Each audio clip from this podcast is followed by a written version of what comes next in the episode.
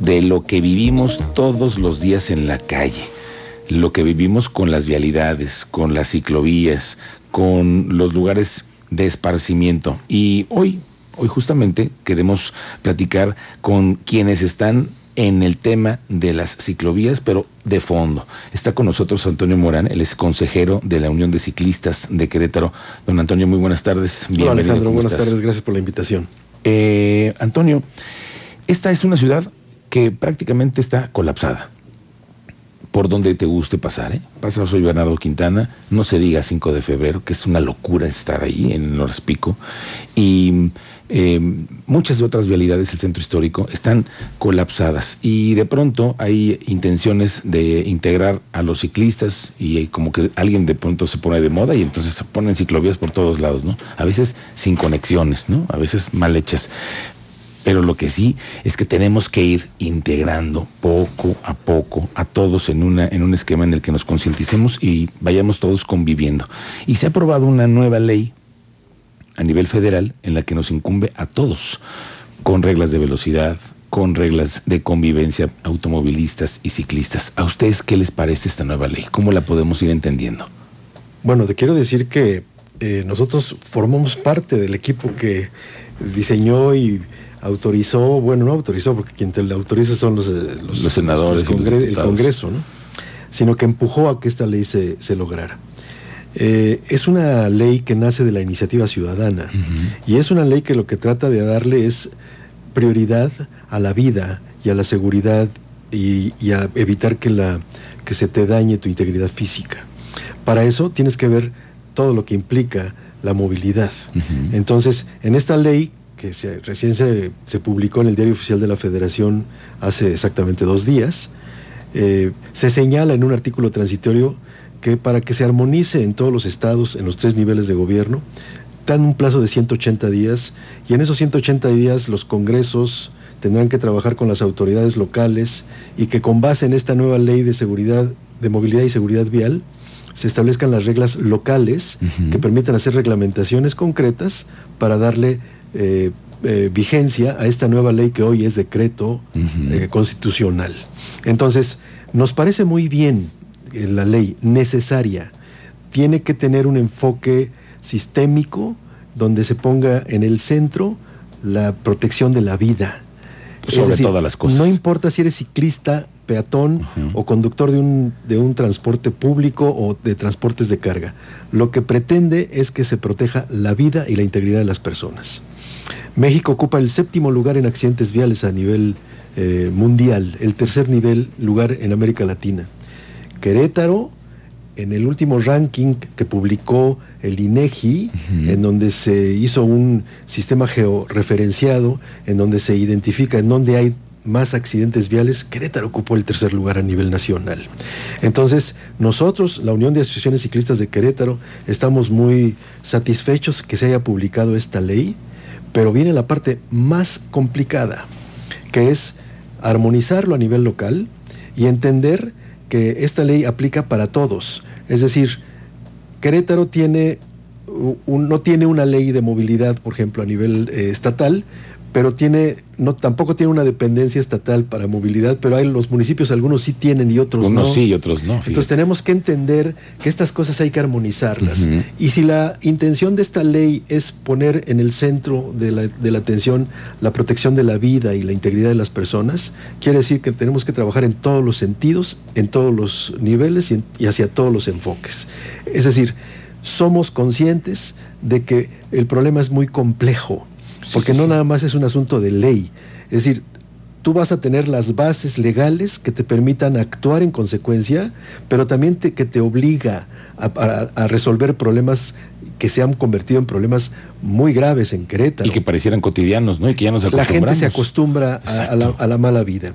Eh, si tú escuchas los eslogans de políticos, funcionarios e incluso organizaciones ciudadanas, todo el mundo pretende tener una ciudad mejor, más segura en todos los sentidos. Vamos a hablar de la movilidad. Yo como ciclista, como integrante de la UCI, quiero una ciudad más segura para los ciclistas. Cuando tú sales en bicicleta y te desplazas de un lugar a otro, eh, eres muy feliz porque te subes a la bicicleta. Y en el camino en tu mente viene la idea de que ojalá y no me pase nada. Claro, es ese temor. Entonces, cuando te rebasan a 80 kilómetros por hora en calles secundarias, donde hoy el, el, máximo de velocidad es 30 kilómetros por hora, descubres por qué es importante que la gente viva de manera más pacífica. Pacificar la ciudad de Querétaro, pacificar la vialidad o la movilidad, es un tema muy complicado. Es un gran reto. Eh, no nada más es voltear a ver a la autoridad eh, de seguridad pública y le exijas que los los agentes de movilidad y los agentes de tránsito y los agentes de la policía sancionen a quien no cumpla la ley. Es un asunto de, convicción ciudadana, de cultura vial ciudadana. Me gusta ese término que utilizas, pacificarnos un poco más. Pacificar la, ciudad de Querétaro es un reto que implica a todo el país, no es un asunto exclusivo de Querétaro. La Organización de las Naciones Unidas eh, eh, propuso crear el diseño de la seguridad vial 2020-2030 e invitó a todos los países a que se unan a, este, a esta meta, a, este, a esta propuesta. Nosotros hemos pedido que tanto a nivel del legislativo como del ejecutivo en el estado de Querétaro declaren a favor o simpatía por esta, por esta declaración de la ONU. ¿Qué quiere decir? Que en, los próximos 10 años ya nos quedan 8, se reduzcan al 50% los accidentes viales. Eso sería magnífico. Cada 45 minutos hay un accidente vial. Oye, Antonio, a ver, entonces, esta, este nuevo decreto ya les da facultades a las autoridades para sancionarte, aunque no se haya legislado ya localmente. Eso es justamente lo que hay que reglamentar. La ley ya te dice de manera, eh, te cobija, digamos, a nivel nacional, qué es lo que tiene que hacer, qué es lo que se tiene que proteger, a qué se le tiene que dar prioridad. La vida. Eh, a, la vida. Y en la pirámide de movilidad los más vulnerables son peatones y ciclistas. El tema es que los accidentes más graves a veces los sufren los ocupantes de vehículos automotores que no respetan la velocidad. Entonces tú tienes un enfoque sistémico en donde pones como prioridad la protección de la vida y entonces la pregunta es, los más vulnerables en la, en, la, pirámide de movilidad sin duda son los peatones y los ciclistas.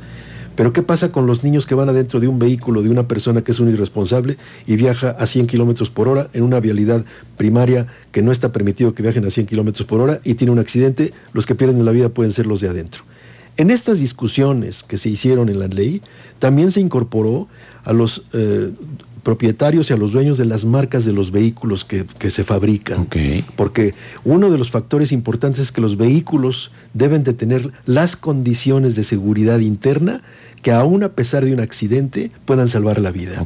Por eso los cinturones de seguridad importantes, las bolsas de, de, impacto son importantes, por eso los sensores de velocidad son importantes. Es decir, aquí es el amalgamamiento, el amalgamamiento de todos los factores de la movilidad.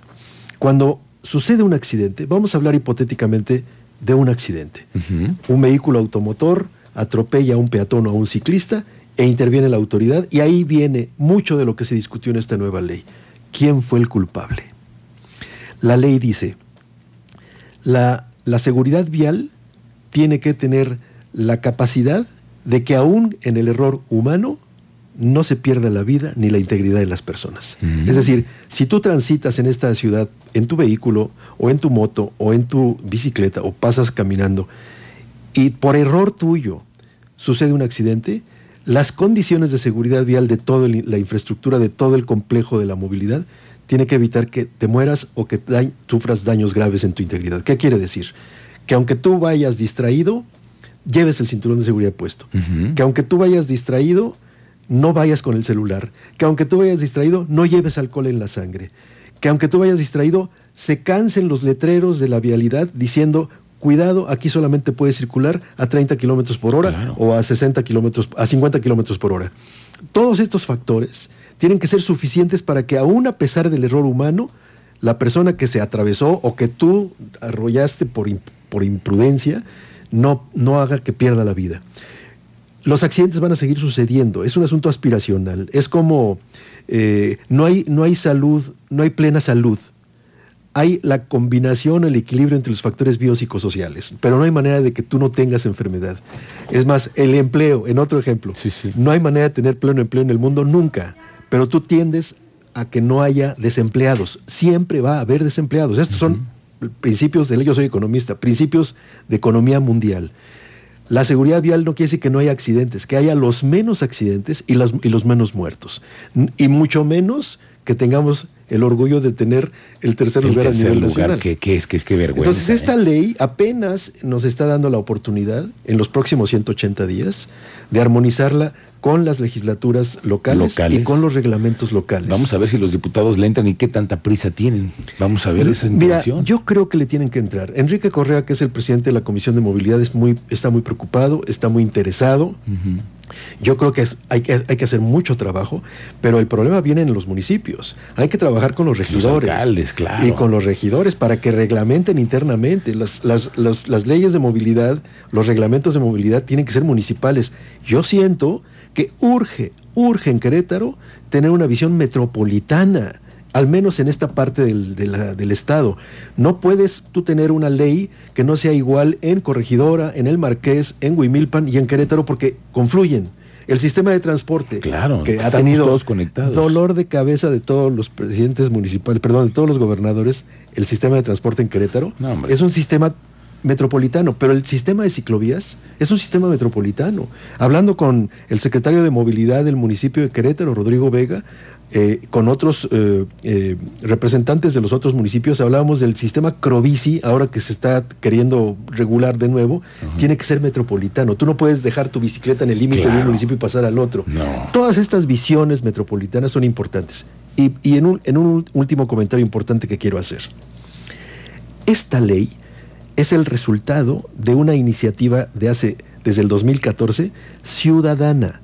Nació por organizaciones sociales de la sociedad que pertenecen a ciclistas, a peatones y a víctimas de la violencia vial. Cuando se inició ya esta última fase que se convirtió en ley, que se modificó la constitución para que se convirtiera en una ley de rango constitucional, se trabajó con las comisiones de movilidad y seguridad vial de la Cámara de Diputados y de la Cámara de Senadores. En estas dos cámaras se integraron diputados y senadores de todos los partidos.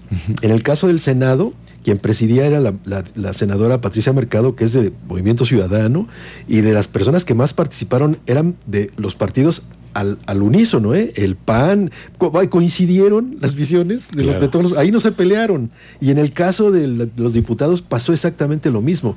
Esta ley yo creo que ha sido una de las leyes más plurales que se han logrado. Qué bueno. Y que, la, y que, y que beneficia a la sociedad civil de manera inmediata. Ahora, qué gran compromiso de los ejecutivos, tanto eh, federal como estatales, que tienen que armonizarla para hacerla realidad. Y que veamos cómo va a ir ese proceso. Los diputados tendrán algo que ver muchísimo y vamos a estar pendientes de ellos. Vamos a entrevistar también a Enrique Correa para ver cuál es su punto de vista desde ahora y conocerlos, para irlos acompañando. Sí, Gracias por acompañarnos, Antonio Morán. No, bueno, muy agradecido siempre con ustedes que nos ofrecen este espacio y la Unión de Asociaciones Ciclistas de Querétaro, que somos una parte de los ciclistas, no somos todos. Siempre estaremos propugnando por trabajar, por empujar por colaborar para beneficio de todos y para una mayor seguridad vial. Y aquí los micrófonos siempre están abiertos para ustedes. Gracias. Muchas, muchas gracias. acompañamos. Muchas gracias. Gracias. Vamos a la pausa comercial.